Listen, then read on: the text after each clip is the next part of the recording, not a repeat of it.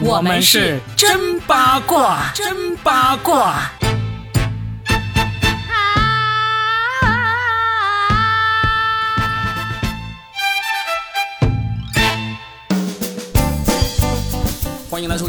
一期真八卦，我是算一卦高效大叔罗宾，大家好。大家好，我是要天天学习、好好向上哦，不要天天向上的 八一八佳倩。啊，天天向上，每天都不用向上了，对不对？他要停播了，是不是？哎呀，他说是要改版，没有说要停播。但是呢，基于前面《快乐大本营》在停播之前也是说我们要改版了，然后再加上汪涵在最后一期节目里说的那番意味深长的话，大家就忍不住会猜想说，一旦要。停播改版是不是就意味着《天天向上》可能从此就告别屏幕了？其实想想，大家还是觉得挺伤感的。不过呢，回头又问说：“哎，虽然你会伤感，说啊，《天天向上》也没了，但我再问你一个问题，你有多久没有看过《天天向上》？”好久好久好久没看过了，真的是。但是我感觉他虽然现在是抛出了这个所谓改版停播这个，但是感觉停播已经是势在必行。的事情了，所以他们都说了，比起天天向上要改版停播，更伤感的是，很多人对于这个消息根本就不关心了。我感觉这个才是他真正停播的原因，关注的人不多了，收看的人不多了，然后呢就改版停播吧。之前的《快乐大本营》好像也是这样子，突然就停播了，对吧？就改成了《你好星期六》。后来我还专门看了新的一期改版过后的那个综艺。就哎说不出什么滋味吧，但其实我个人也已经很久没有看过《快乐大本营》，所以我对《快乐大本营》的情感呢就没有那么深厚。他们这个节目虽然停播了，但是实际上这几个主持人也从来没有消失在我们的视线当中啊，所以呢好像没有那么的让人觉得是诀别的感觉。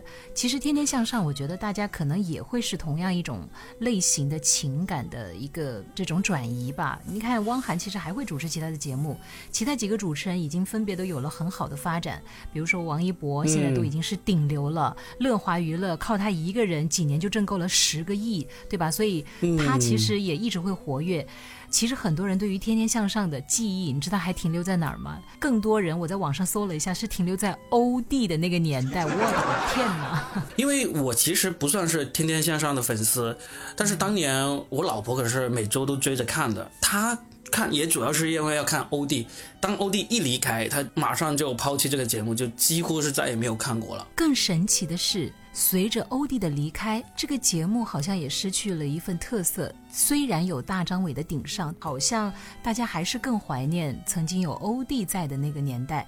然后，神奇的就是欧弟离开这个节目之后，欧弟也没什么特色了。尽管后来他又拜在德云社的门下，但是从他各种参加综艺的反应来看，几乎就没有任何特色。很多东西就是这样子的，谁也离不开谁，离开了他，仿佛都失去了光彩。所以，若比，你不要离开我啊！哎，你刚才说啊，那个呃，汪涵啊、何炅啊，他们离开了节目呢，还是能够活跃在各种各样的其他节目里面，还是能够让人看见的，就唯独这个欧弟。好像是离开了节目，我们就看不到他了，是吧？跟他有类似的 还有陈汉典呢。你说跟他有类似的，我又想起一个跟我非常密切相关的节目，就是今晚八零后脱口秀。哇，啊，很多人想起这个节目，对，第一时间就想起王自健。那王自健呢，他其实也是离开了这个节目之后呢，就是他其实也出现在很多别的综艺节目，甚至是在拍电影、拍电视剧啊，其实都依然是活跃在中国娱乐圈的，但总感觉不像当年他在。在主持那个节目的时候，那么容易让人看到，那么容易让人呃谈起他的事情啊，这样子。对，而且这个今晚八零后这个节目，他当时的突然停播，其实跟现在这个天天向上也有一点像。你知道，当时是王自健他最后一期节目，他把那之前的。一些编剧啊，里面的演员啊、卡斯啊，都有请过回来，小小的做了一下道别。但实际上，他那个道别，严格来说，他只是个人的道别，因为他是他不做这个节目了。当时东方卫视呢，还是想要把这个节目给做下去，但是东方卫视就一直找不到接班人。然后呢，节目他又继续在播，有很长一段时间，他们就反复的播之前的那个播过的，然后重新剪辑播出来的。就这么弄了一段时间，突然间不叫突然间，然后呢就无声无息的彻底的停播了，这个也是挺伤感的一个事情。毕竟这个是真正的孕育了中国第一批电视喜剧编剧，把我们这些线下的脱口秀演员以及这个线上的段子手带到节目里，成为这个职业喜剧人的这么一个节目。啊。当年是真的是有点伤感啊。对呀，当年 Robin 也是在这个今晚八零后的节目当中奉献过很多的智慧啊、京剧啊、剧本呐，所以你的情感可能更深一些哈。而且我觉得这个节目确实也让人特别的惋惜。如果他要是继续做下去，你有没有预测过他会是什么样子呢？就会比现在的脱口秀大会要更火吗？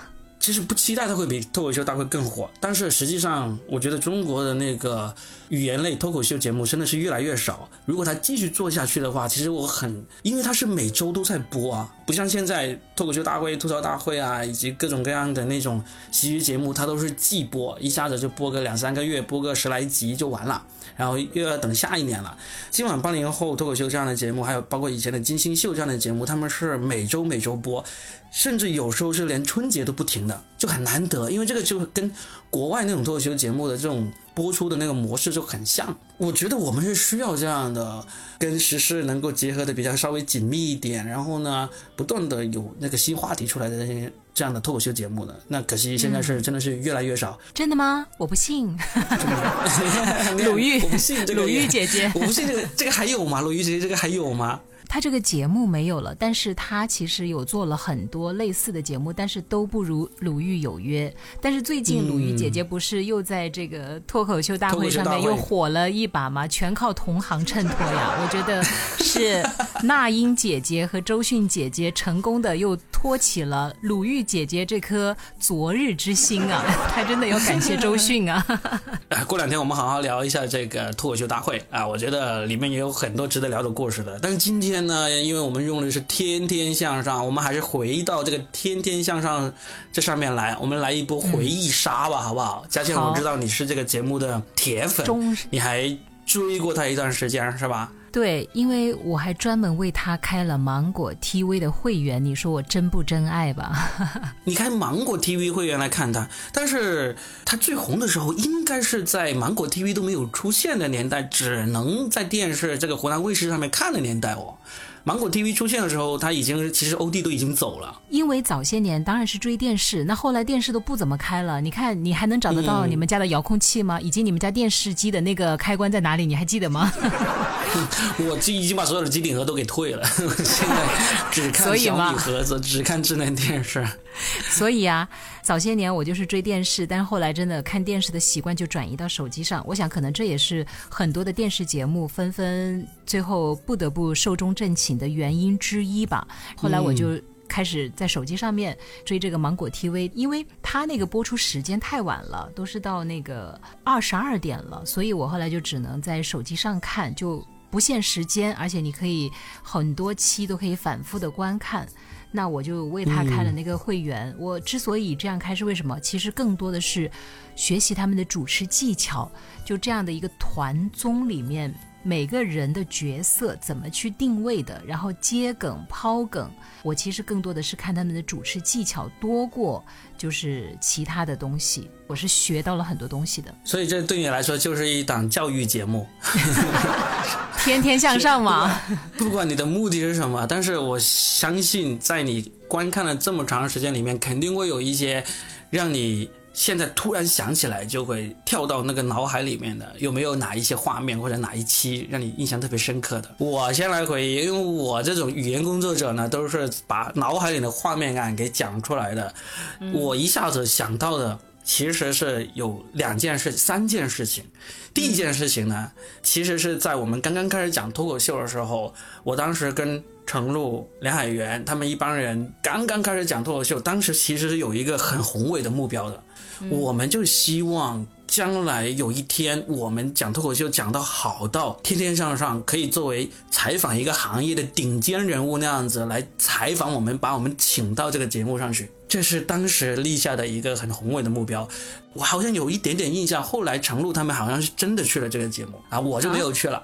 我有一点点印象，但是因为当当他们去的时候，已经是我们早就已经不把上这个节目视作为一个什么样的宏伟目标了嘛，至少我个人不是了嘛。但是当初是真的非常明确有这么一个目标在这里面的，啊，这是第一个我能够想起来的一个事情。第二个事情呢，也是跟我们这个脱口秀有一点点关系，因为当时我们有立过这么一个宏愿嘛，其实就有密切的关注着，哎，会不会有人比我们更早的上这个节目呢？居然还真的就有，但是又有很有趣，他们好像是上了，又好像没上，就是当时今晚八零后脱口秀里面。最初就三个编剧很出名嘛，就是李诞、王建国和那个赖宝。当时李诞还不叫李诞，就叫蛋蛋。蛋蛋、王建国、赖宝，他们都很红。然后呢，他们其实都是微博段子手出身的。而在这里面呢，最红的，他们三个人当中最红的其实是赖宝。天天向上呢，大概就是在二零一三还是一四年的时候，就把这个赖宝以及跟赖宝一起在网上很红的一帮。微博段子手请到了节目里面，就我印象中应该还有什么古山影视的李亚呀，还有他的弟弟剑神葡萄啊，就好几个当时挺红的微博段子手请过去了。但是这一期节目播完之后，就把他们那一段给剪掉了，没有播出来。所以他们好像是比我们先上了，但最终又没有上，是为什么呢？后来我们暗地里打听了一下，其实也是。很符合我们的一个想法，因为这帮人其实都是微博段子手，他们是没有经过舞台锻炼的，他不像我们逗趣演员那样子，在舞台上是可以。各种应变啊，各种抛梗啊，他们在微博上随便写一条段子，可能都引起这个几万甚至是几十万的转发。而我们透析演员在微博上写段子，其实都没没什么人看的，都很少人转发的。但是到了舞台上，面对镜头，面对需要聊天、抛梗、接梗以及表演脱口秀的时候，这帮人就是完全不行。所以呢，最终出于节目效果考虑，就把它给剪掉了。这就是我们道听途说、小道消息得来的一个结果。但是对外呢，他们压根就没有宣传说自己上了这个节目，也是因为知道会剪掉，所以才根本不说的。哎，说到那个赖宝，我觉得还蛮伤感的，好伤感哦，因为他是好像是脑梗还是猝死这样去掉。但是在那之前，他其实有一个很伤感的事情，就是他有抑郁症哦，所以呢，就是受到这个身体上的折磨还是。哎，说起来非常伤感的一个事情。哎呀，你别哭啊！你看，呃，我们不说这个事情，我们不我们不说。哎，我们说，哎，我说完啊，我说实话，我想起《天天向上》这个节目留给我的第三个很深刻的印象，哎，这个就好玩了，因为他经常会请一些网红啊，特别是漂亮的小姐姐上这个节目嘛。然后有一次，他就请了一个豆瓣的女神，叫做男生。就是南南方的男生，就是那个何以笙箫默的那个笙，她是那个国风美少女，国风美少女。结果上去之后，在这个天天向上这个高清摄像机下面，她就她在豆瓣上的那个加了滤镜的照片就原形毕露了。就不是说她不漂亮，她其实也挺漂亮的，但是跟她在豆瓣上 P 出来那个照片相比，就是这个反差有点大。所以当时也是让我印象非常深刻的一期啊！当时我就想，为什么这些小姐姐，就是她知道她的照片为什么能够这么好看，她肯定一笔一笔弄出来的嘛。但是到了这高清摄像头上面，他们怎么有那么有勇气去 去打破大家的幻想呢？他把这个幻想留在大家的脑海里，不更好吗？我想就是贪呐，贪恋大家 对他们更多的掌声和欢呼声啊。嗯，我我我也不太想说用贪这么重的词来形容他，毕竟我看他照片的时候还是很喜欢他的啊。然后我说的贪其实是一个中性词，贪吃也叫贪呐，它只是说一种欲望嘛。我明白，因为他在节目里啊，他除了这个样子让大家觉得反差大之外呢，还有一个就是他整一个对答呃说话，真的是达不到上综艺的那个水平的。就像我刚才说的那帮微博段子手一样，微博段子手我能够明白为什么，就是他们也没有上过综艺节目，然后呢，他们在网络上红了，他也希望在传统媒体上可以红，毕竟这个语言类节目嘛。那你男生你在豆瓣上红是凭着这个颜值，凭着这个外貌红的嘛，对不对？你虽然是民国风什么之类，你也不是以这个凭着写很睿智的文章、很搞笑的段子这样子红的。但是你在节目上的话，就真的是会原形毕露的。我不是为了批评他，我就是纯粹是因为在回忆《天天向上》这个节目，反而是这几个影像就是最深刻的留在我脑海里，就突然间跳出来了。我就帮他说一下啊，我觉得其实他还是美的。它还是美的，只是跟你们想象当中以及你们预期的那个美，就是被照片所固化的那个美，有一点点距离。但我觉得本人应该还是美的。所以他可能低估了大家对于照片的那种期待值，就是那个太深入人心了。这可能也值得后面的网红们还是要深思一下吧。这就是为什么我很少敢在社交媒体发我自己照片的原因。真的，照片和本人差别太大了，好吗？哎，你不是每次发照片，我们的听众都评论的很开心，而且都。赞不绝口嘛？是不是？你看这期的我们听众留言一下，来证明一下。网上翻一翻，我们前两期节目就有佳倩的这个美照啊，啊不，大家给他一点信心。我对我的容颜，呃，我已经过了我那个自卑的年龄，因为我知道我的魅力根本就不在这副臭皮囊，好吗？像我这种中年妇女，已经不再对容貌那么焦虑了。我已经过了这个年龄了，所以我既不会很自信，也不会很自卑，就是觉得。哎，就长得一般般，就过得去了。而且后来我发现了一个女人最大的魅力，不是那张脸，而是那个脑子，好不好？所以对啊，宝藏中富嘛，宝藏中富，你这个名号好久没说了呀。对对对，好，现在我终于想起来，就是我在《天天向上》里面印象最深刻的是哪两期了？我跟你说，第一期其实是要追溯到二零一三年了。赵忠祥和倪萍的那一期，他俩一起上了这个节目吗？对，你知道为什么我对这一期印象极其深刻吗？我特意去看这一期，当然就是因为还是我的工作，因为是两个顶尖的名嘴，对吧？你对倪萍印象非常好。是的，然后呢，赵忠祥老师也不用说啊，因为我们先抛开他生活当中的那些事情，就光凭他的声音、他的播音，他其实是第一届的。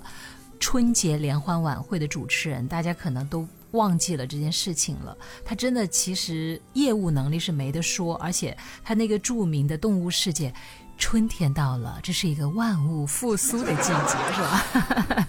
哎，这这段下次我们要让那个海峰哥读一读。对，就是读出那种蠢蠢欲动，是吧？然后呢，我就特意追了这一期，我就发现他们在生活当中，他们俩是非常好的朋友，而且赵忠祥老师好像画驴画的很好，他的画画其实是很厉害的，而且有人专门去拍他的作品。然后倪萍老师呢，画画也不错，他们俩就在那互相斗嘴。哇，那种就是倪萍就说赵忠祥老抠了，抠的要命，就互相损对方。我其实是很羡慕那种情感的，就这么多年来，他们主持过春节联欢晚会，然后生活中有很多的搭档，到了这把年纪了，退休了，还能够互相调侃，然后说对方小气，对方也不介意。我当时就印象特别的深刻，我就。期待着我到了这个年龄，如果生活中还能有这样一个搭档，大家友谊的小船还没有翻，然后大家又能够一起上综艺，一起赚钱啊，这点钱他们也不在乎，然后又互相，呃，说对方的作品，我就觉得是一件很让我羡慕的事情吧。没事，就是我们说了全是梗，一直说到你退休，你就可以跟海峰哥互相斗嘴了。你的意思是？斗嘴也可以。你哎，对，幸亏你补了这一句，要不然我还以为你已经准备好要跟我撕。没有，关键是我们斗嘴是一直在斗啊，一直在斗。你跟海峰哥现在还是比较相敬如宾的那个阶段，没怎么斗。等到后面你们就可以开始斗了。